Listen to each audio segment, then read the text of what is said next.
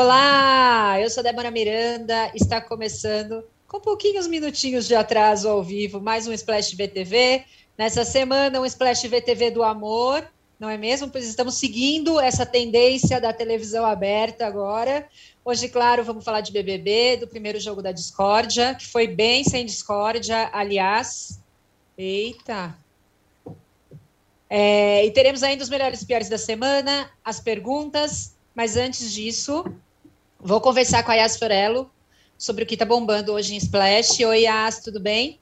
Oi, Débora. O que está bombando hoje é positividade no BBB, só coisa boa, amor, tudo que a gente não quer, não é mesmo? Depois tudo que de... destrói o entretenimento do povo brasileiro. Exatamente. Depois do jogo da discórdia mais chato da história do BBB, o pessoal da casa começou a conversar ali, eles falaram sobre o primeiro paredão e a Natália falou que ela se considera uma pessoa muito ingênua e que às vezes ela fala as coisas na sinceridade, ela não está falando nada por maldade, ela ainda não conseguiu digerir alguns votos que ela recebeu, ela já digeriu da Maria, o da Bruna, mas alguns ainda está meio grilada, e a Linda Quebrada, que não foi colocada no pódio de ninguém ontem, ficou chateada e com toda razão, e aí ela foi consolada pela Jess, que explicou para ela que nenhum dos três participantes que entraram depois foram colocados no pódio. Então, que não era para ela achar que era alguma coisa pessoal nem nada do tipo. E aí começou o assunto que rende em toda edição, que é o quê? Será que já está na hora de formarmos casais? A Eslovênia, que está ali trocando olhares com o Lucas, conversou com o pessoal e falou que ainda não está se sentindo afim de começar alguma coisa com ele que ela está no momento focada em conhecer mais pessoas, conhecer mais as pessoas. Sei se ela já sabe, já está ali há uma semana, já deu para ver mais ou menos ali. Ela quer esperar um pouco mais, é mais, tá mais de olho na galera.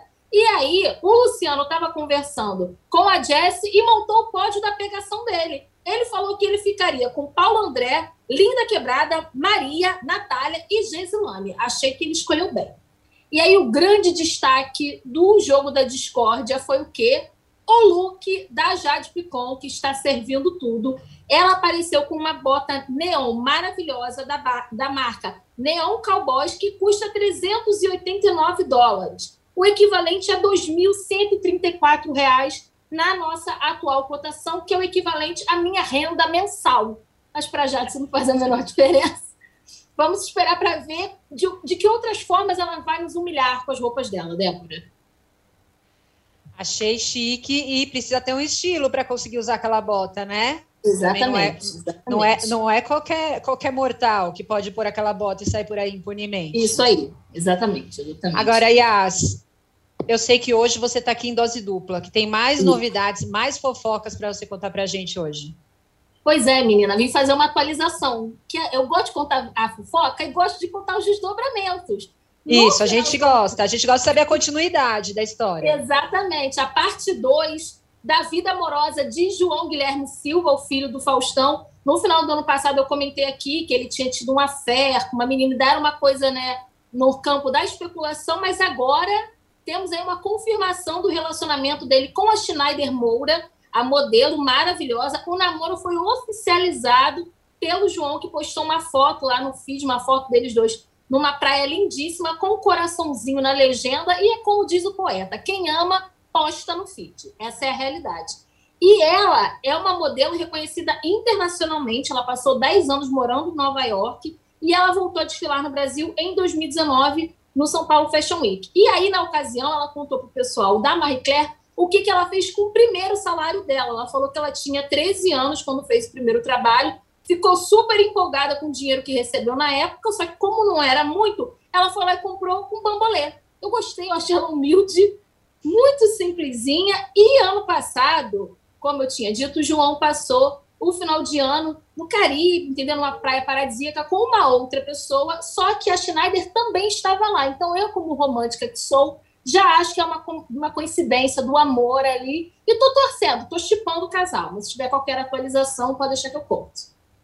Tá bom, vamos esperar, esperar os próximos capítulos da história de amor, porque afinal é sobre isso, como já dissemos e no tá, começo. E tá tudo bem. E é isso aí. Yas, muito obrigada. Beijão. Até semana que vem. Beijo. Bom, bora agora para o nosso papo de TV. Estou aqui com as minhas musas, Aline Ramos. Olá! Cristina Padiglione. Oba! E Marcele Carvalho. Oi, gente! Bom, aquele recadinho de sempre, se você está assistindo pelo YouTube, no canal de Splash, por favor, curtam o nosso vídeo. Se vocês estão ouvindo em alguma plataforma de podcast, sigam uma playlist de Splash para receber notificação sempre que houver um programa novo.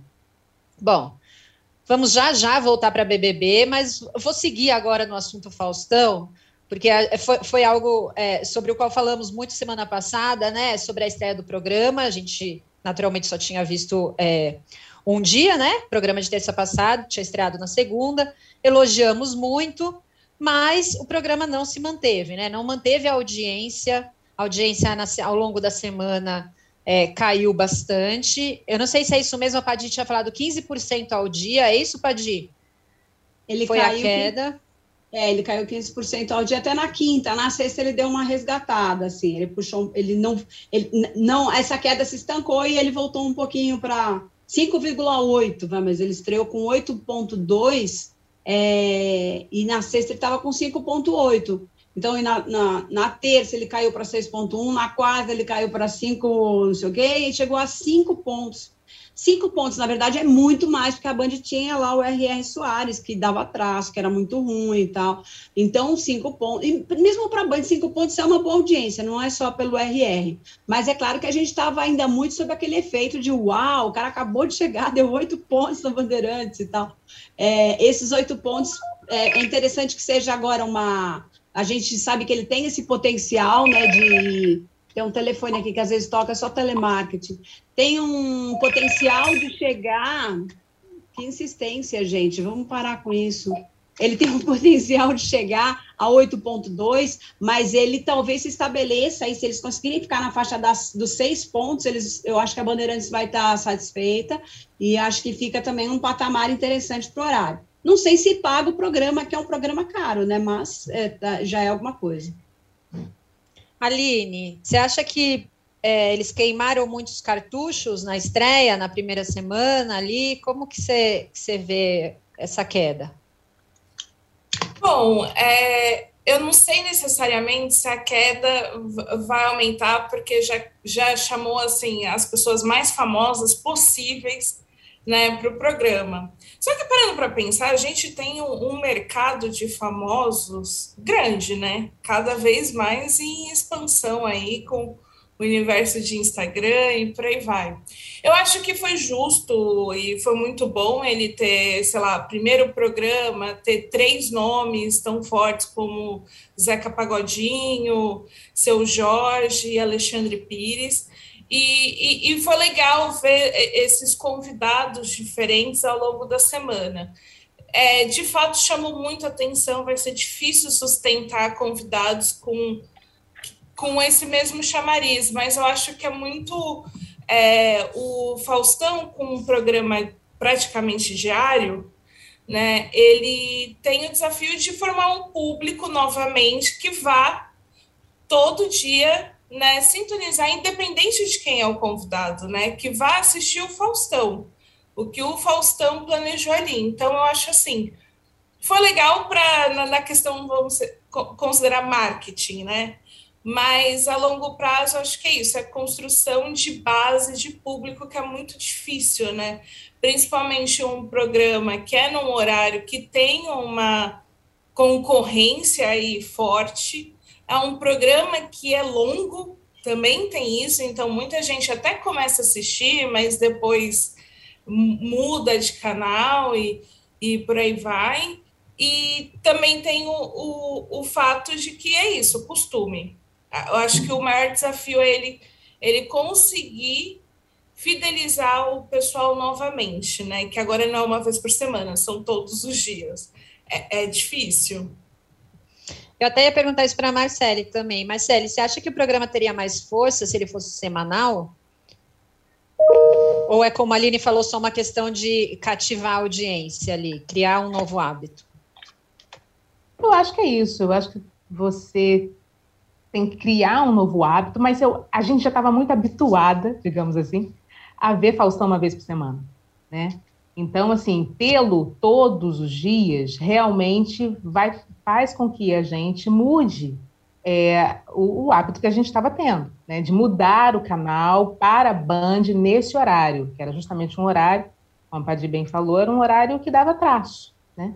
Então, assim, mudar para a Band precisa realmente ter uma, um, um novo ato. Agora, eu acho que esse primeiro programa do Faustão, ele precisava ser do jeito que ele foi, né? É, como a gente brinca, né, sobre o primeiro capítulo de novela. Se não te prender no primeiro capítulo, você não vai ter vontade de assistir, ver o que vai dar nos próximos capítulos, né, os capítulos que virão.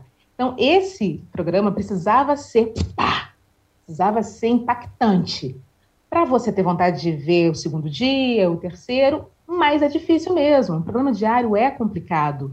Você manter a audiência, principalmente como, como, quando a audiência é muito alta num programa de estreia. Né? A gente fica com aquela expectativa, a gente comemorou bastante aqui, mas a gente sabia também que era uma missão muito árdua conseguir levar essa audiência durante esse tempo todo. Então, assim, se, se seria melhor uma vez por semana, talvez pelo hábito de, da gente ter o Faustão uma vez por semana, talvez sim. Mas ele está chegando para inovar também, né? Assim, para inovar que eu digo, está é, tá numa outra casa, está tentando fazer uma outra linguagem. Então, por que não também ousar em, em todos os dias da semana, né? É Faustão, né? Eu estava até fazendo um exercício de memória aqui, mas eu, é, eu acho que não só a gente estava acostumado com o Faustão uma vez na semana, mas também é, programas desse tipo, eu acho que tradicionalmente na TV entram uma vez por semana, né? Assim, não, não consigo me lembrar, fazendo um exercício de memória, de alguém que, que tivesse um programa mais ou menos nesse formato e que fosse todos os dias da semana. Vocês lembram de algum? É, eu acho que programa de é que assim, né? Programa de auditório tem, mas nesse eu... formato não tão parecido, assim, mas, mas tem programa, acho que tem programas com entrevistar famosos, a gente já teve. Gente, tem o Ratinho, que é, é, tá bem é. próximo, inclusive. Eles não concorrem em horário, mas se concorresse seria uma briga interessante aí. Mas o Ratinho apela para outras coisas, tem o teste do DNA, né, é. né? Tem, mas é um programa de auditório, é um circozinho ali é, que, ele, que ele monta naquele, na, na anarquia dele, tem entrevistados famosos e tal. É um programa de auditório diário também no SBT. Bom, a boa notícia é que o Faustão aparentemente se recuperou da Covid, né? Porque além disso, estava com esse, com esse agravamento aí, né? Estava com Covid. É, as gavetas de gravação, pelo que tinham dito, terminavam amanhã. Então, todo mundo bastante ansioso para saber o que, que, ia fazer, né? Se ele ia conseguir voltar a é. tempo. É. Mas acho que agora está tudo bem, pelo que eu li hoje já está liberado para voltar a gravar, né? Vocês têm notícias de retomada de gravação, de como vai ser daqui os próximos dias? Grava hoje mesmo, já grava a partir de hoje, mas eles ainda estavam definindo a pauta de tão instável que estava essa história de, do teste dele. O que se falava é que se não testasse negativo até amanhã, a Anne Lotterman talvez apresentasse o programa. Porque ela também testou negativo, é, positivo semana passada, mas ela já estava bem ontem, né? Então, essa já era uma previsão de ontem. Hoje fizeram os testes nele, deu tudo negativo, então ele já vai gravar hoje mesmo. Então, Só tá, não sei bom. com quem. Mas acho que já é o programa de amanhã ou de quinta, não tenho certeza. É, pelo que eu li, as gavetas terminam amanhã. Acho que amanhã talvez ainda tenha uma uma sobra aí, mas Pode vamos ter. esperar então. É, bom, gente, eu vou trazer rapidinho algumas perguntas é, de outros assuntos, porque depois a gente já engata Big Brother e vai que vai. Uh, Josiel Lucas, eu, eu, vou deixar essa para Marcele, especialmente para Marcele. O que estão achando do Christian Renato? Ele parece mais um vilão e nada carismático. Gente, olha, eu não sei nem mais que, nem, nem o que falar. A gente estava comentando aqui nos bastidores justamente isso, né? Ele foi apresentado, né, quando, quando ele é, começou a novela, ele seria um, um anti-herói, né? E tudo bem, até aí, ótimo, a gente torce também, né, pelo, pelo, pelo anti-herói. Só que ele está sendo anti, do anti, do anti-herói. A gente não tem mais o que defender e explicar as atitudes do Renato. Eu até estava pensando, né, que eu, eu poderia até, assim, entender... Renato não, Christian, desculpa. Eu poderia até entender os motivos mesmo que levaram o Christian a tomar a identidade, a vida do irmão. É, mas concordar jamais, tá? Mas eu entendo.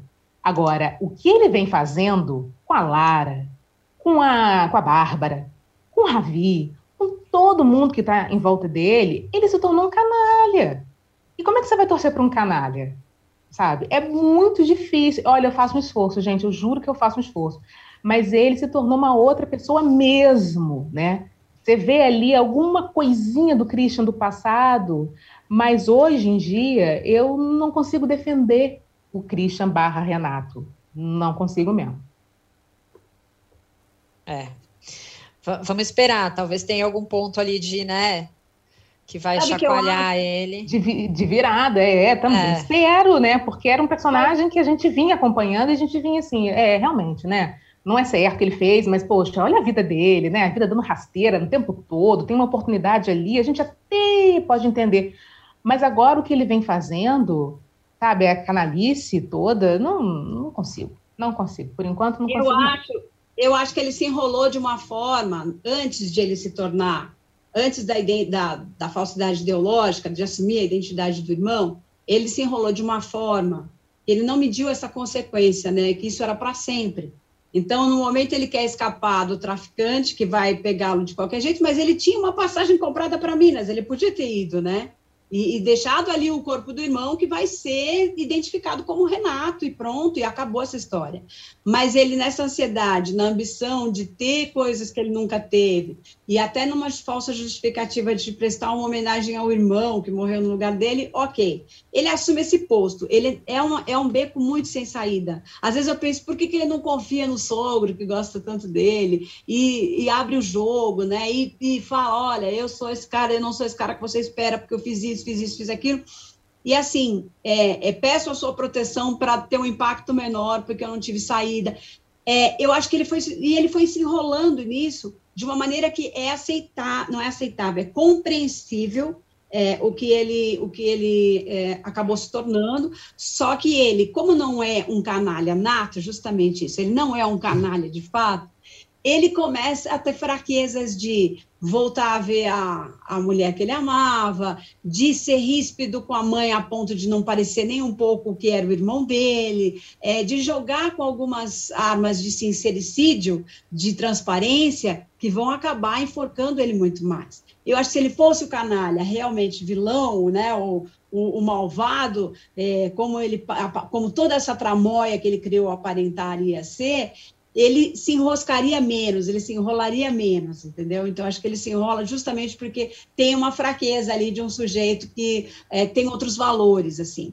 É, eu acho absolutamente estimulante a, a trajetória do personagem e tal, e, mas eu fico nessa, eu fico também nisso, assim, por que, que ele não se abre? Ora, porque senão isso não seria uma novela e duraria só, né, seria um filme de duas horas, né?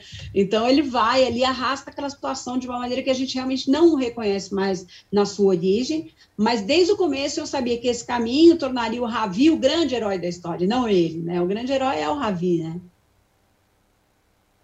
Ó, então tá bom, vamos aguardar. A Padir me deu umas esperanças aqui. Fiquei um pouco mais. Já, já olhei por outra perspectiva. Bom, gente, vamos rapidinho trocar de canal e na volta a gente fala do BBB.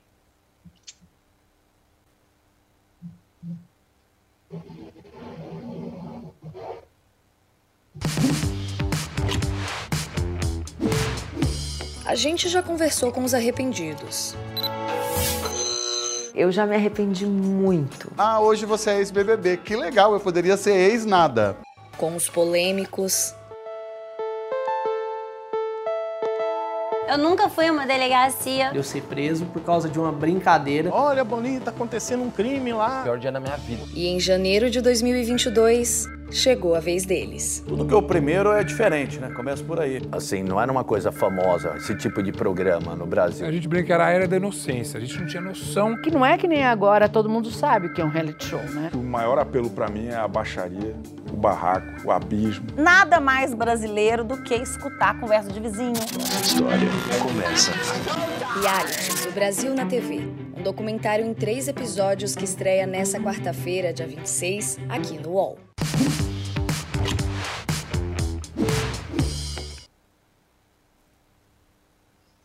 Bom, já, já vou puxar o gancho aí do Big Brother para a gente já entrar nesse assunto. É, e o gancho do Chico, né? Saudade Chico. É, já falando que para ele o, o, o, principal é a baixaria, a treta, não lembro que palavras exatas ele usou ali, mas é um pouco isso, né? E essa semana no Big Brother, um novo conceito surgiu, né? Bem, bem, bem inusitado, que é a proposta do BBB do Amônia, gente. Então, acreditem se quiser, é, está rolando uma espécie de revolução dentro do programa em que eles esperam que só vamos plantar o amor, né? Todo mundo, é, ninguém solta a mão de ninguém e não vamos fazer jogo da discórdia, não vamos criar intrigas, não vamos, é, enfim, nos indispor com os amiguinhos. Uma proposta que Tiago Abravanel fez ali no momento em que Nayara estava ameaçando sair do programa. Ela fez um discurso muito longo no domingo, depois da formação de paredão, disse que não estava bem, que precisava sair, que estava desestabilizada. A casa se juntou, se uniu, não Nayara, fica Nayara, embora na verdade nem o, o botão de sair lá pudesse ser acionado, né? Tava, tava é, vermelho mas se uniram e falaram: não, a gente vai te ajudar e vai ser o BBB do amor. É, eu vou pedir para a Aline já falar sobre a nossa insatisfação com a proposta do BBB do amor, mas eu já queria emendar uma outra coisa, que foi o jogo da discórdia de ontem, né? É, era o primeiro jogo da discórdia, ficamos esperando como seria, né? Finalmente, esse jogo da discórdia. E o fato é que foi um jogo da discórdia sem quase discórdia, né?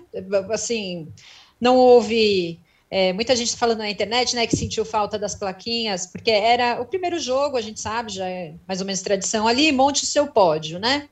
Mas muita gente sentindo falta da plaquinha não ganha, esse não ganha e tal. Não houve, foi muito tranquilo, foi muito pacífico, não houve discórdia.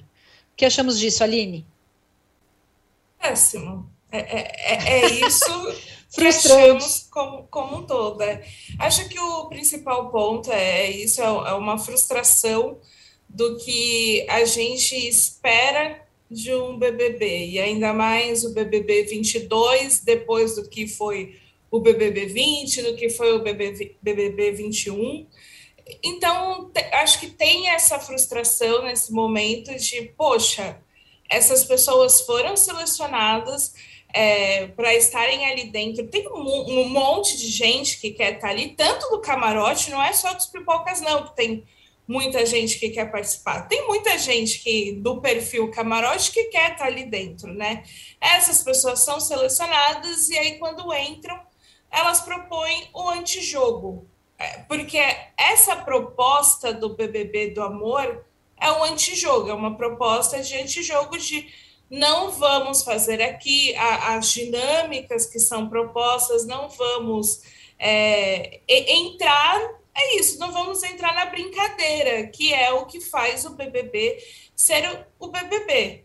Então, isso é muito frustrante para o público, porque a gente percebe assim, pô, a gente gasta tanto tempo assistindo, né? Tem pessoas que realmente assistem o pay-per-view o dia inteiro.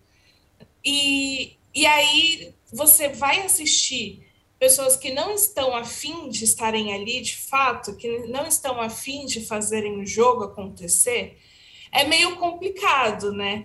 E, e aí eu acho que tem um outro ponto quando a gente fala de BBB do amor. É difícil que isso exista porque o BBB, na sua dinâmica, ele não é feito para ser do amor. Ele é feito para ser um jogo de julgamento, um jogo de exclusão. É, é assim que funciona. Quando a gente vota, né, no paredão, a gente não vota para as pessoas ficarem igual é na Fazenda, por exemplo. A gente vota para eliminar. É, é pesado, é, são até os termos que são usados, eles já trazem aí um tom bélico da situação. Então não tem por que tentar amenizar isso, né? É assim, se você não, não estava disposto a isso, não entrasse no BBB acho que, que, que, esse é o ponto, né? Isso não significa, né, que quando a gente fala que o BBB tem que ter é, briga, treta, que precisa ser do nível que era com a Carol Conká, que as pessoas marcaram muito, né? Tortura psicológica, e aquilo ficou muito marcado como algo que tem que ser que é reprovável. Não precisa ser desse modo, não precisa ser uma tortura psicológica, não precisa ser criminoso, não precisa entrar dessa forma. Mas precisa ter uma disputa, precisa ter é, ali a, a, alguma coisa que dá o, o, tempero do jogo.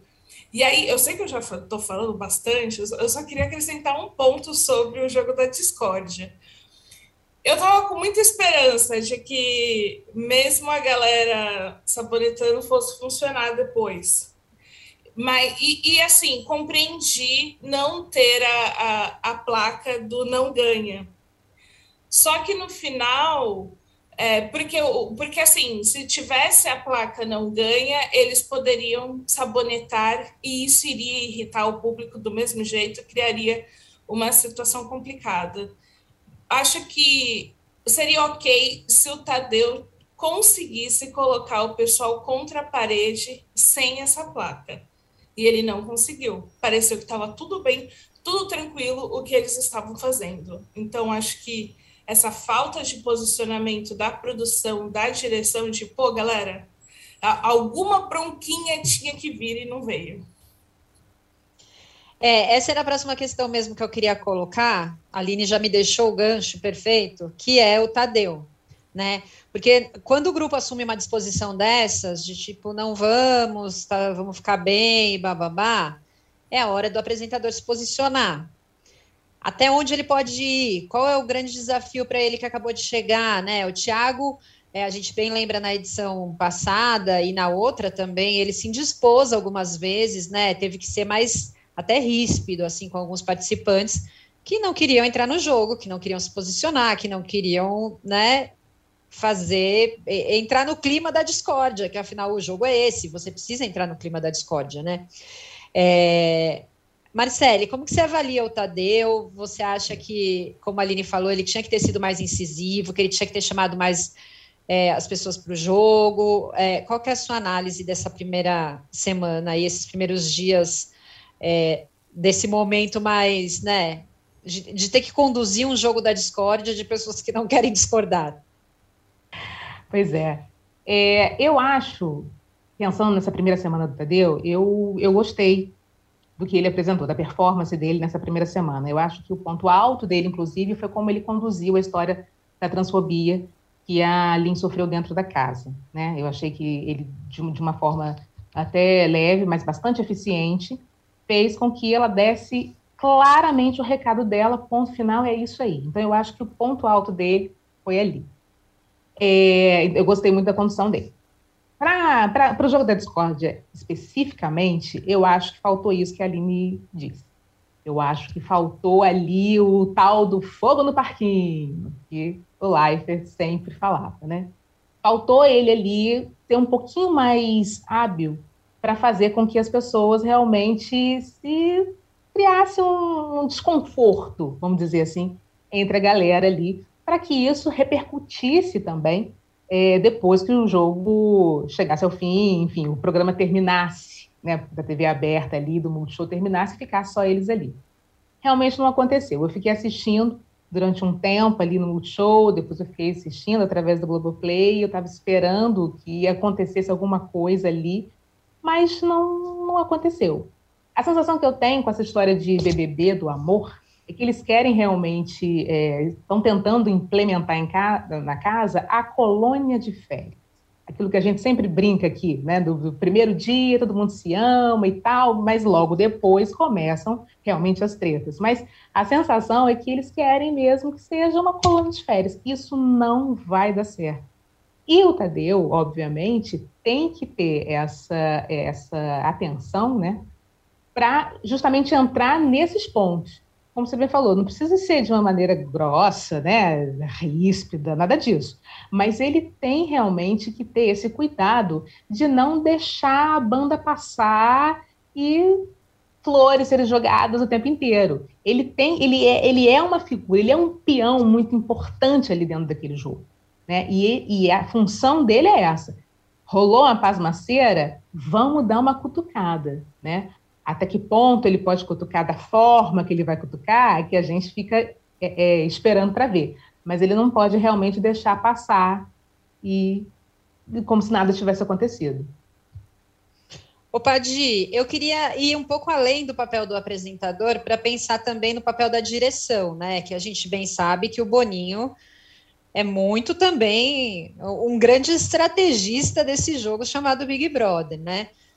Você acha que ele. Tem muita gente na internet também falando, ah, Boninho amarelou, Boninho deixou, né? Já, assim, já, como eles já davam sinais ali de que não iam render tanto, que ele pegou mais leve. É, tem até uma pergunta aqui no nosso chat também. Vocês acreditam que o Boninho vai fazer algo vai deixar rolar? É, olha, uma pessoa da Irlanda, gente. Não tinha visto isso. Tiago Santos, da Irlanda, mandando beijos pra gente da Irlanda. Eba. Muito bem, beijos, Tiago. É, enfim, o que, que a gente pode esperar do Boninho, né? Nesse, então, nesse momento. Eu acho justamente que não passa pelo Tadeu essa, essa colônia de férias, né? Claro que ele pode, ele pode dar uma pimentada no discurso, pode, mas primeiro, a placa de não vai ganhar não foi uma decisão dele, é uma decisão da direção. Isso certamente aguçaria um pouco a rivalidade ali, os atritos do jogo.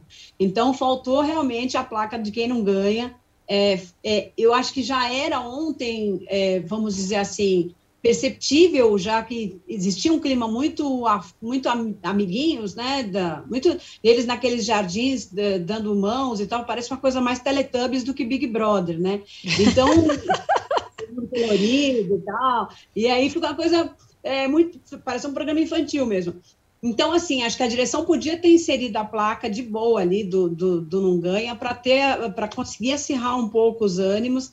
É, o começo, assim, fora o ano passado que tinha essa coisa muito incisiva da Carol e aquela a, aquela tentativa do Lucas de já fazer um orquestrar um, um, uma, um boicote a, a, a esse grupo ou aquele, é, normalmente a primeira semana tem essa, esse tom de colônia de férias. Quando começa o paredão, quando entra no confessionário, o cara vai ver, né, que já teve aí agora a formação do primeiro paredão. Mas quando começa a existir esse negócio de quem está sendo votado para o pódio, quem está sendo votado para paredão, já começa um pouco é, a abalar as estruturas da, das é, amizades né, criadas ali dentro. Os caras se encontraram de repente em um, em um dia, eles se tornam amigos de infância, porque eles não têm mais para onde olhar, eles não têm com o que se distrair, então eles são obrigados a conversar um com o outro, eles se vêm desabafando sobre questões profundas. É muito louco o jogo mesmo do confinamento provocado pelo programa. Mas, evidentemente, tem essa questão da direção e, da, e, e de é, armar uma cama mais é, propícia para as divergências que não está rolando.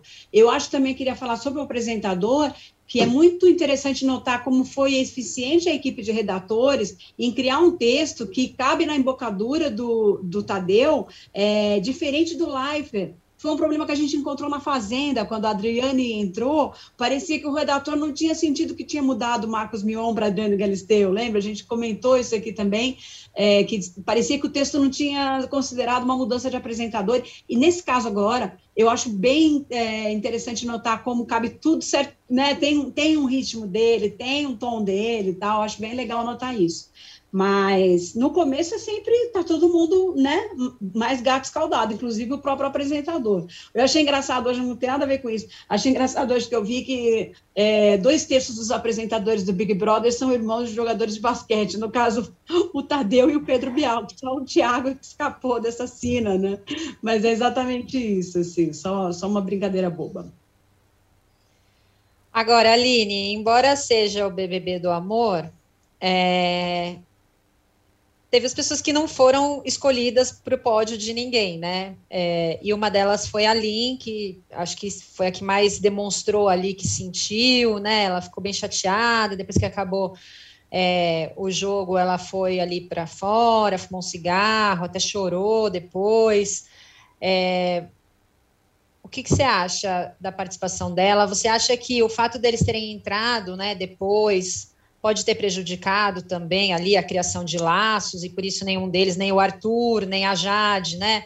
Foram as pessoas que estavam com Covid e entraram mais tarde, é, acabaram no pódio de ninguém. Então, é, queria que você falasse especificamente sobre a Lin, que demonstrou que ficou chateada, e também se a entrada deles depois do. um pouco mais tarde do que os outros pode ter, de alguma forma, prejudicado esse início de jogo para eles. É, eu acho que a Lin ficou sentida, né, por não estar no pódio de ninguém, pela expectativa que ela criou. E a expectativa que ela criou não foi à toa. E eu falo de expectativa porque a gente vê assim, a Lin chateada, mas o Arthur parece que tudo bem, a Jade parece que eles entenderam e a Lin não. Eu acho que tem uma diferença aí entre os três que ali, obviamente, desde o primeiro dia, todo mundo aparentemente abraçou ela, né? As pessoas simpatizaram, queriam muito acessar ela, conversar com ela.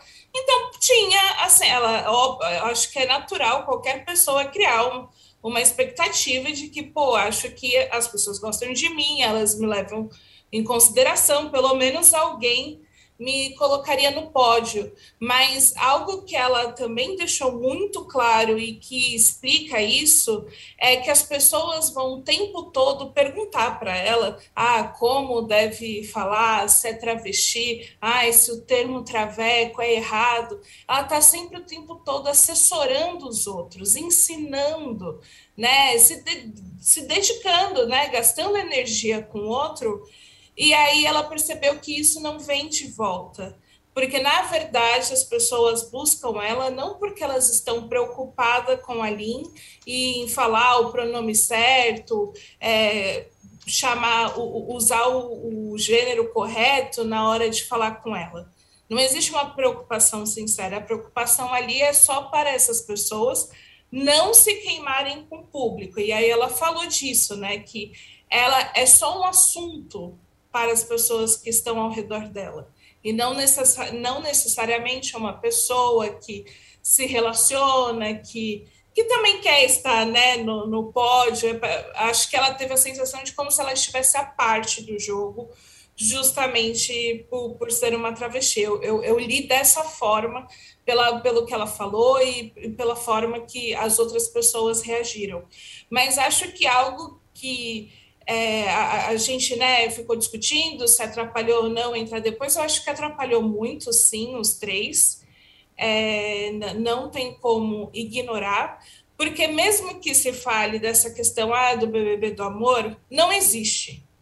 Isso não existe. Eles estão falando isso só da boca para fora, porque na convivência eles já criaram inúmeras panelinhas, inúmeras divisões. A gente tem a primeira divisão. E ranços também, né? Mesmo ali. E ranços. É.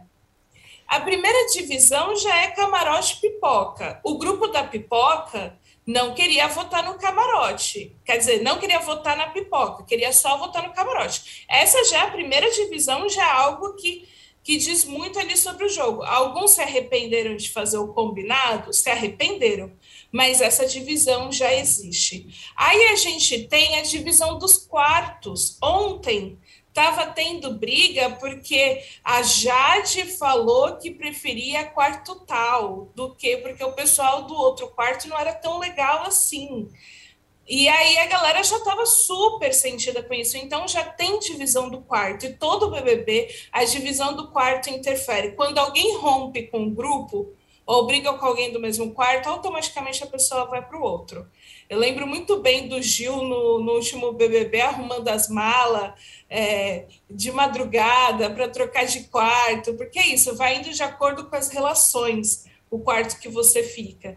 Aí a gente tem outra panela que dentro do próprio camarote o, o grupo do, do Bolinha foi formado.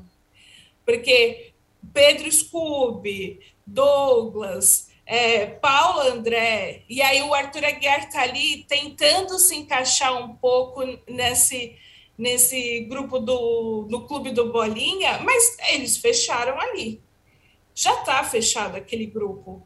E aí as pessoas estão ao redor tentando se encaixar. Então, o Arthur está tentando se encaixar nesse grupo, a Jade está ali indo pela questão do quarto, né? Que isso, de, de onde ela vai ficar.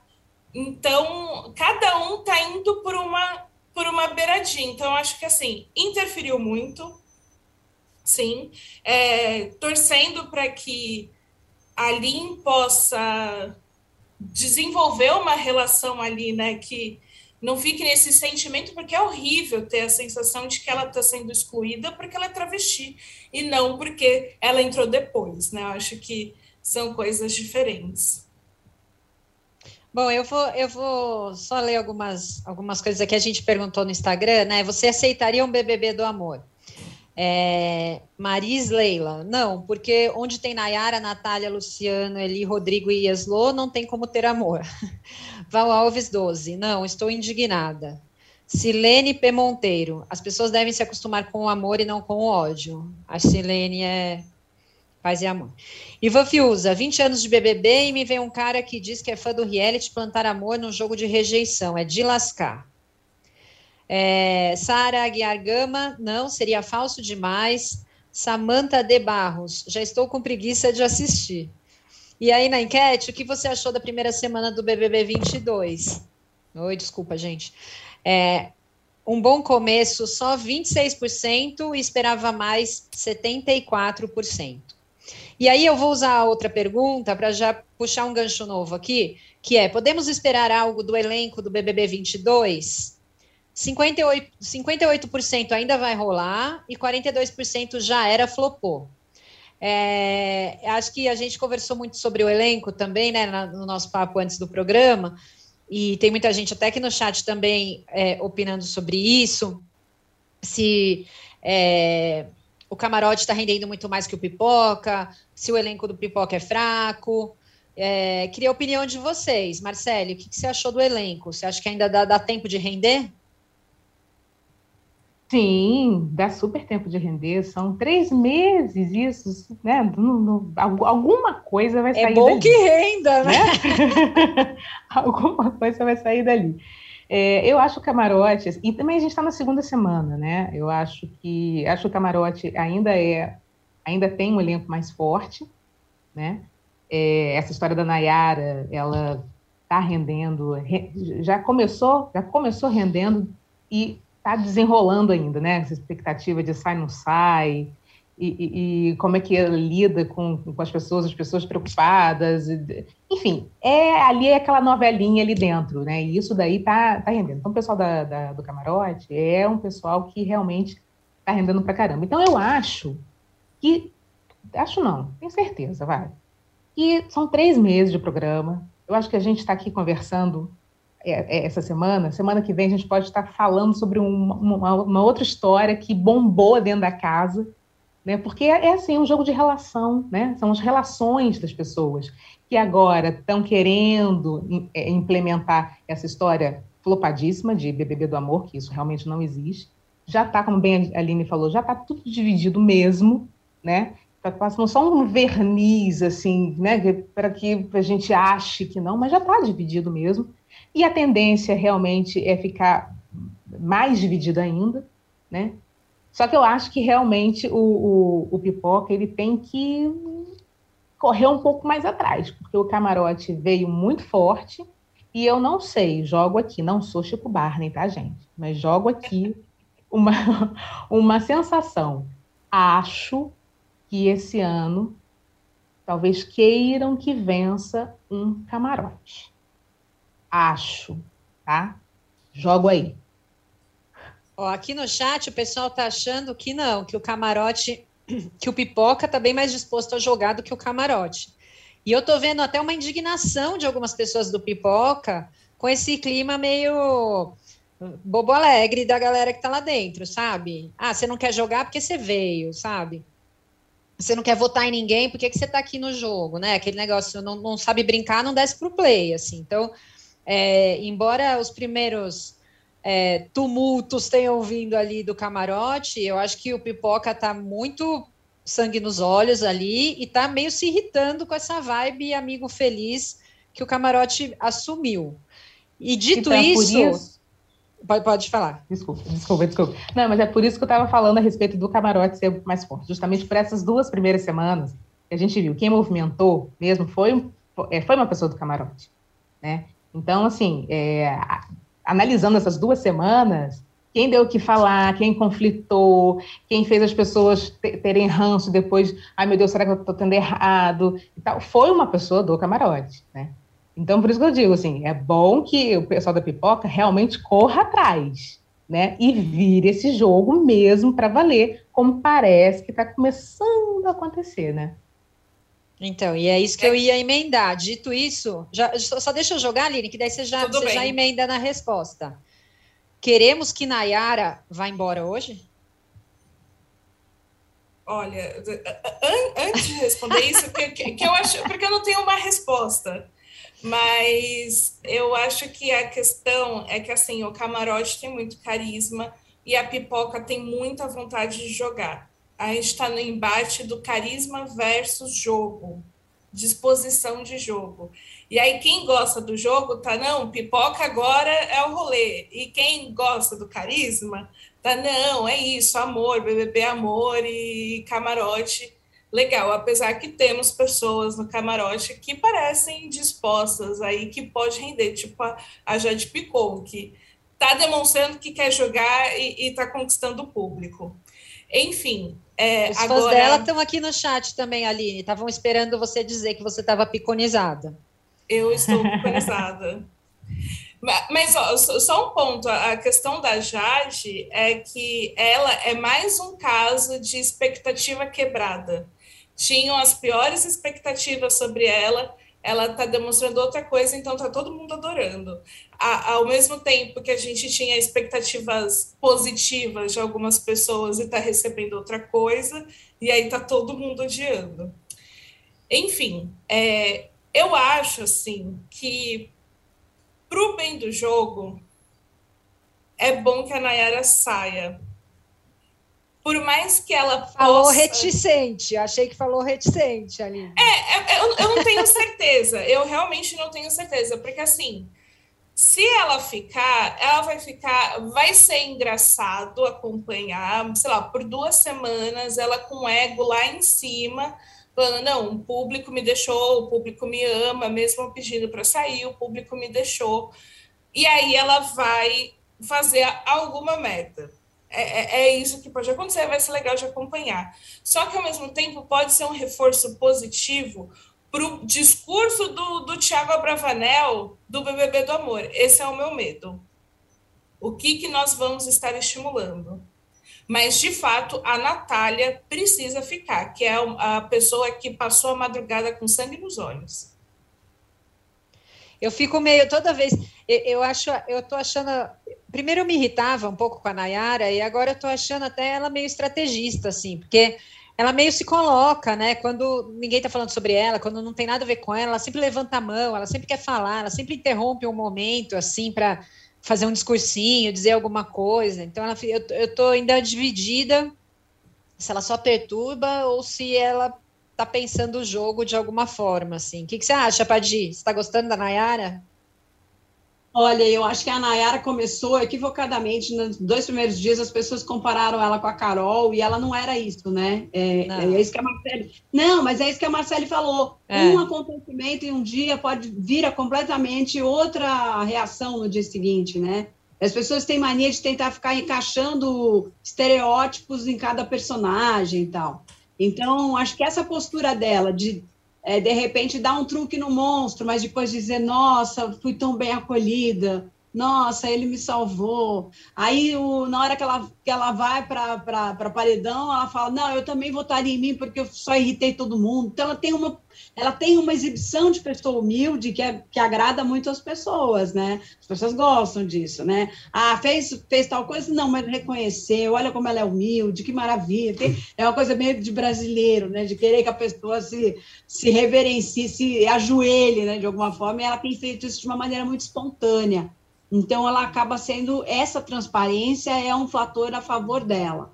É, e aí eu também me surpreendi, porque eu estava esperando uma pessoa, pelas primeiras atitudes, muito mais é, egoísta e chata do que essa figura que fica o tempo todo reconhecendo que pisou na bola, que não sei o quê, ah, fui tão acolhida, porque todos pegaram a minha mão, ninguém deixou eu apertar o botão, e, né, né. E, mas ela faz esse discurso de uma maneira muito convincente, então estou aguardando para ver. Agora, o pessoal aqui do chat está lembrando muito bem que tem o quê? O efeito volta do paredão. Né? Que quando a pessoa volta do paredão, às vezes ela acredita em coisas que não refletem necessariamente a realidade aqui fora. O Sim. que você acha que a gente pode esperar, Aline, da, da Nayara voltando do paredão?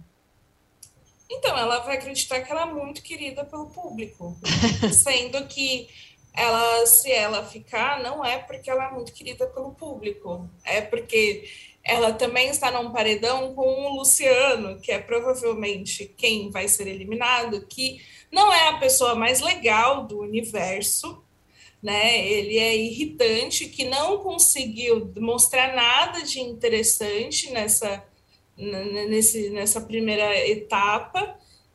E também assim é, diz mais sobre quem vai ser eliminado, né, do que sobre ela que ficou.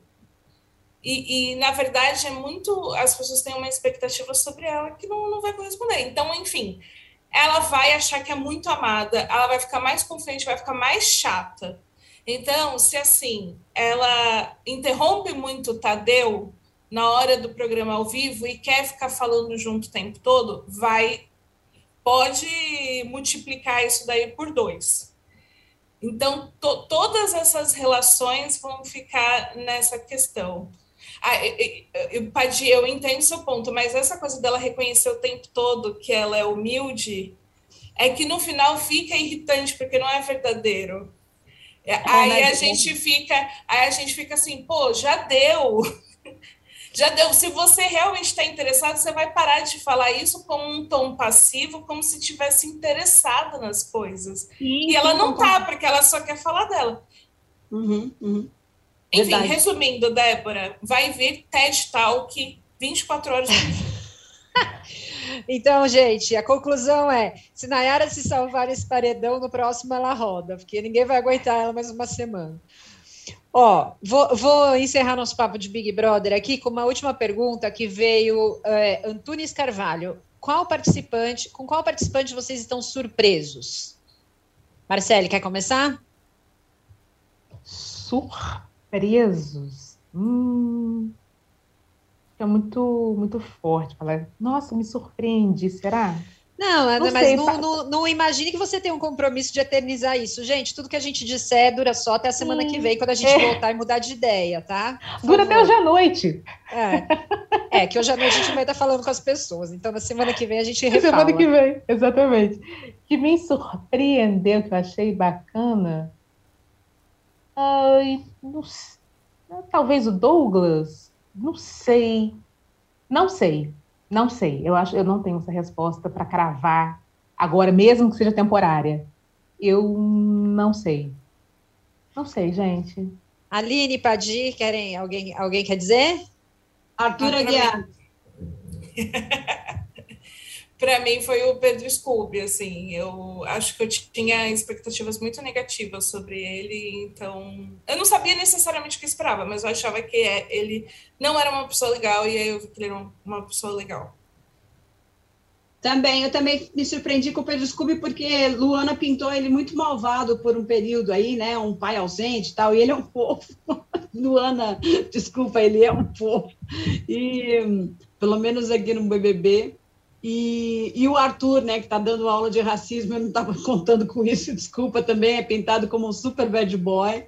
Aí eu não sei se é uma surpresa com o Arthur ou uma decepção com o resto do elenco, né? Que você fala, nossa, para isso estar tá acontecendo é porque o pessoal está muito por fora mesmo, né? Tem gente que parece que chegou ali e começa a perguntar se, é, se fala preto, se fala negro, parece que a pessoa veio da Suécia, né? E fala assim, não, não conviveu com essas pessoas até os, os 30, 40 anos, sei lá quantos são a idade é 20 anos, que seja, mas é engraçado isso, alguém que fala assim, ah, colocaram pessoas diferentes de propósito, diferente do quê, né? Assim, onde você estava? Você não, não, via pessoas dessas cores, né? Então, aí veio o Arthur Aguiar e começa a dar aula sobre racismo, eu fiquei um pouco chocada, vamos dizer assim.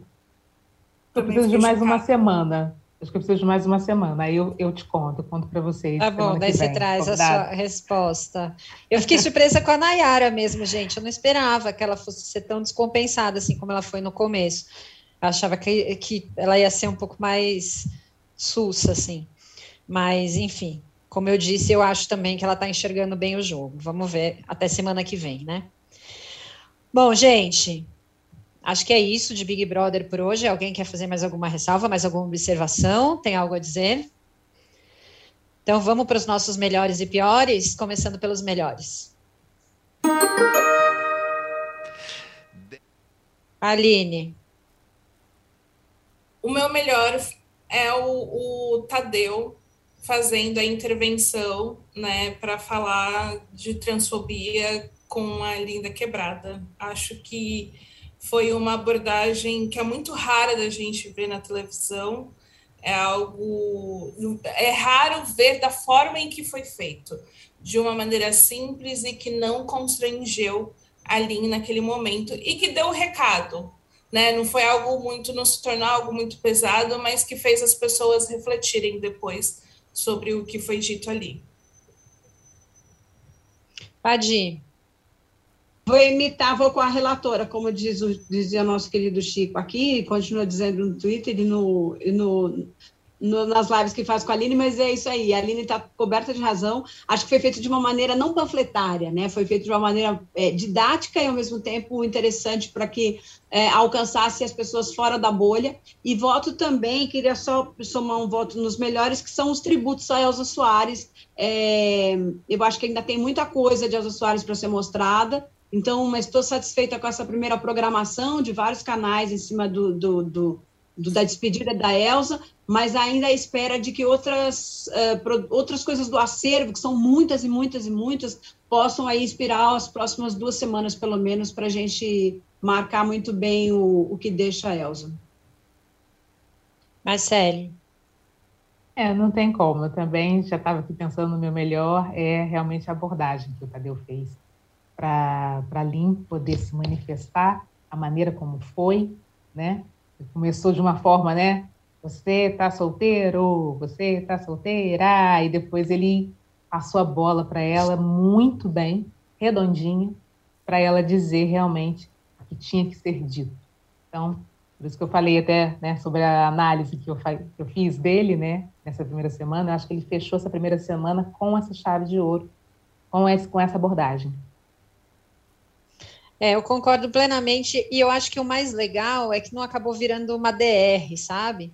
Porque normalmente as pessoas que não se interessam por esses assuntos, que acham que, ah, não, tá, sabe, tá tudo bem, blá, não, foi só um errinho, foi só, ah, elas não querem ouvir DRs, e assim, quando a gente simplifica e torna o assunto mais acessível, é muito importante para a gente chegar, né, fora da bolha, assim, então achei que foi um formato perfeito. Mas eu queria também destacar a Elza Soares, eu achei que as homenagens foram lindas. Eu gostei especialmente das matérias do Fantástico, acho que trouxe um material incrível, é, com repórteres negras também falando sobre ela. É, foi, foi muito legal, assim, as homenagens e muito merecidas, assim. Então, eu também queria destacar a Elza, eu achei que foi, foi lindo o que todo mundo falou sobre ela e o reconhecimento do valor gigantesco, né, que ela tinha para a nossa cultura, assim. Vamos para os piores?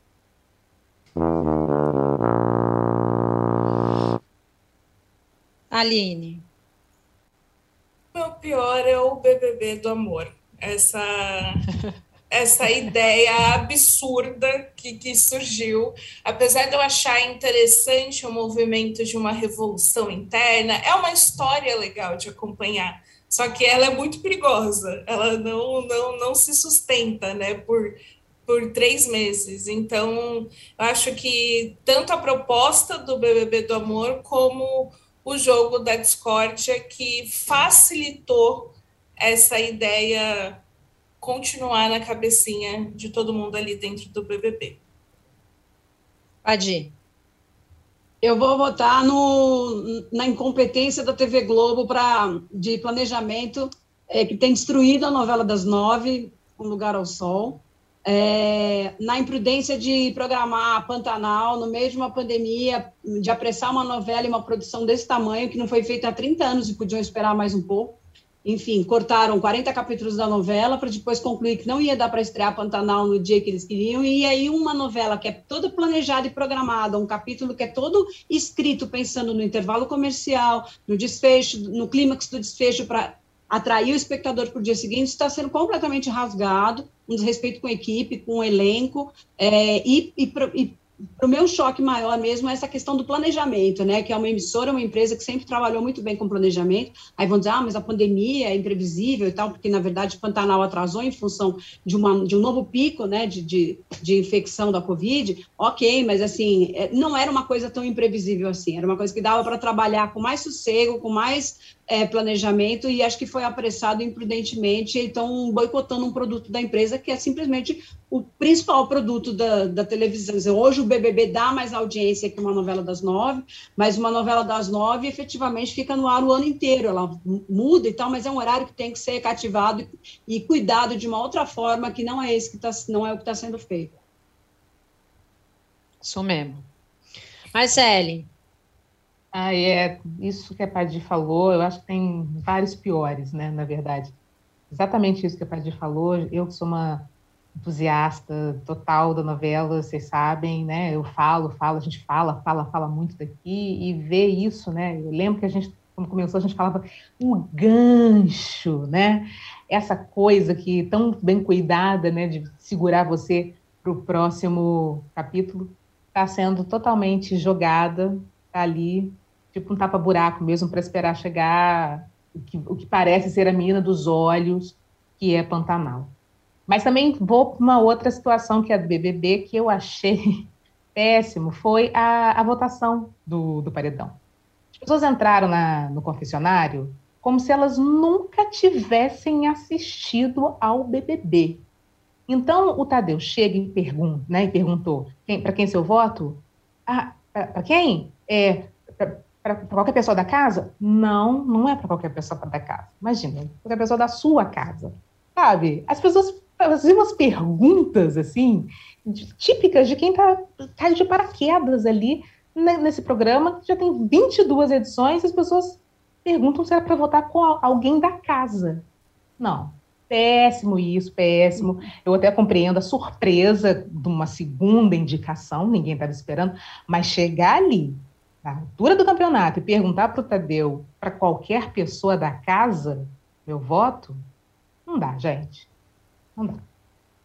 Deixa, eu só explicar uma coisa que acho que ficou faltando, porque eu falei sobre esse assunto é, contando que todo mundo já sabe e tal. É, na verdade, a novela está sendo. Os capítulos estão sendo estraçalhados porque eles já foram todos gravados, editados, os cenários foram desmontados e os atores estão, inclusive, já alguns deles em outras produções. Então, no momento em que resolveram espichar esta novela, não tinha o que fazer que não fosse é, é, retalhar os capítulos. Só que tem, você pode botar uma minissérie, por exemplo, para reprisar uma minissérie de 10 capítulos e cobre esse espaço sem estragar a novela. Então, não é bem uma última solução, era só para completar o contexto do, do estrago que eles estão fazendo lá. Muito bem. Bom, o, o, meu pior, eu concordo com a Marcele, eu fiz até um, um tweet falando, acho que quem não sabe o que tem que fazer no dia de votação quando entra no confessionário, não devia nem entrar no jogo, não devia nem ser considerado para estar tá ali.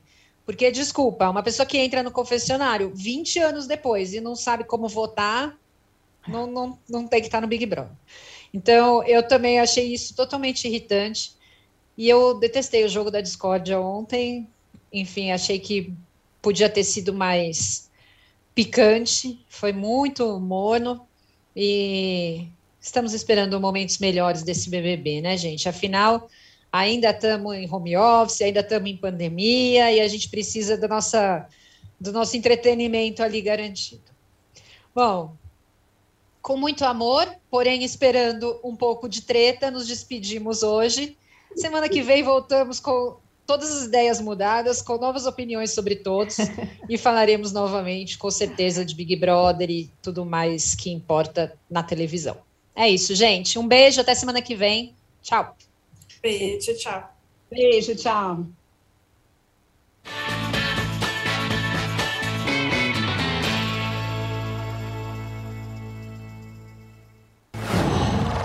Qual?